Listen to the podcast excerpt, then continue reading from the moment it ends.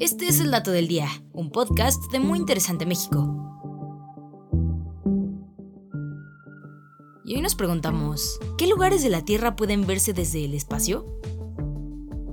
El mito de que la gran muralla china se ve desde el espacio es muy conocido, pero esto es muy improbable. Desde la superficie de la Luna, ver esta enorme muralla sería exactamente lo mismo que ver un cabello humano a 3.2 kilómetros de distancia. Sin embargo, hay otras cosas que pueden verse, e incluso algunos eventos naturales terrestres que podemos contemplar desde el espacio. Para empezar, hay bastantes estructuras naturales, como cadenas montañosas que se pueden ver desde el espacio, pero quizá la más impresionante sea el Himalaya. Este sitio es un lugar espectacular en nuestro planeta que abarca cinco países, India, Nepal, Bután, China y Pakistán y también es el hogar de la montaña más alta del mundo, el Monte Everest, que tiene aproximadamente 8.850 metros de altura.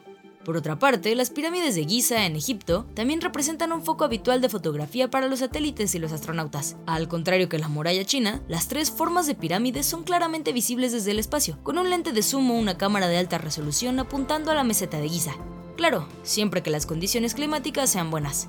Algunas cámaras de la Estación Espacial Internacional también han captado impresionantes fotografías del Gran Cañón en Arizona. Esta formación natural, con el característico color de roca roja, es una de las siete maravillas del mundo natural que se ven desde el espacio y tiene 446 kilómetros de largo. Por otro lado, el tamaño del río Amazonas es tan colosal que probablemente a nadie se le hace extraño que sea otro de los lugares de la Tierra que sea visible desde el espacio. Este enorme río tiene al menos 6.400 kilómetros de largo, y no solo es el río más largo y caudaloso del planeta, sino que es tan espectacular que, de noche, al verlo desde el espacio, lo contemplamos como una intensa línea dorada. Este curioso color no tiene nada que ver con el oro, sino que tiene sedimentos bajos, lo que unido a la cantidad de algas hace que en vez de azul, se vea de una tonalidad ciertamente amarillo dorada. Y este fue el dato del día. No olvides suscribirte gratis a nuestro podcast y seguir todos nuestros contenidos en muyinteresante.com.mx. Hasta la próxima.